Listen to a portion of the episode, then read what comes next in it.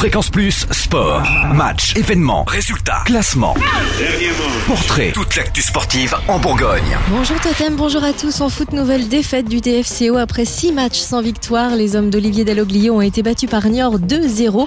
Les Dijonais sont désormais à 7 points de la troisième place. La montée en Ligue 1 s'éloigne. Ils recevront Metz lundi prochain en 32e journée.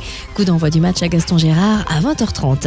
Côté basket, la JDA a toujours du mal à briller à l'extérieur. Samedi dernier, face à Orléans, les joueurs de Jean-Louis Borg sont passés totalement à côté du match, s'inclinant 60 à 76. Le trio américain de choc, Campbell, Riley Harris, n'a pas sorti son épingle du jeu comme de coutume.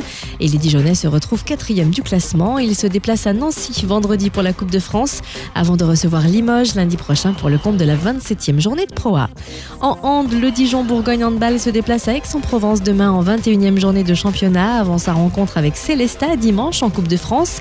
Match qui se joueront avec un nouveau coach Elena Groposilla, qui vient d'être nommée à ce poste pour conduire le DBHB vers le maintien en Ligue nationale, challenge qu'elle a su relever avec le Cercle Dijon-Bourgogne à l'issue de la saison 2011-2012.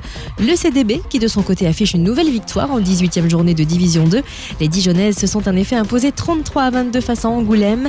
Les joueuses de Christophe Maréchal ne sont plus qu'à une victoire de la montée en Ligue féminine de handball, objectif qui sera peut-être atteint le 26 avril lors de le déplacement à l'homme.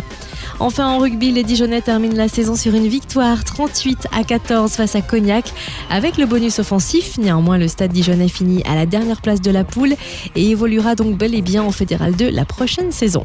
De leur côté, les Chalonnais quittent le championnat 2013-2014 dans la frustration après une défaite à Vienne 29 à 38, mais leurs trois victoires précédentes leur ont toutefois assuré leur maintien en Fédéral 1. Fréquence Plus Sport, retour sur les temps forts en Bourgogne.